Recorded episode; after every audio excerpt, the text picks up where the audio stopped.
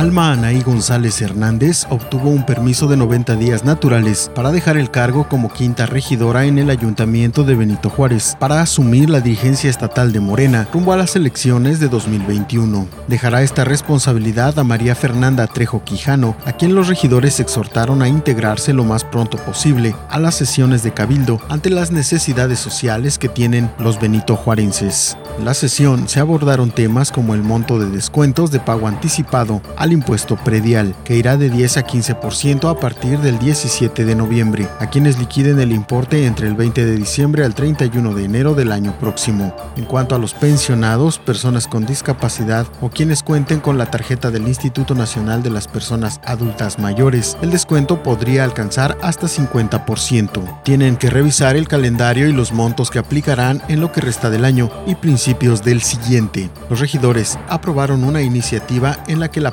Perlitas, que se ubica en el kilómetro 2.5 de la avenida Cuculcán, en la zona hotelera, sea declarada espacio libre de humo. También un exhorto a las secretarías de Salud, Protección y Medio Ambiente a actuar con mayor severidad con la aplicación de las leyes contra los productos de plástico.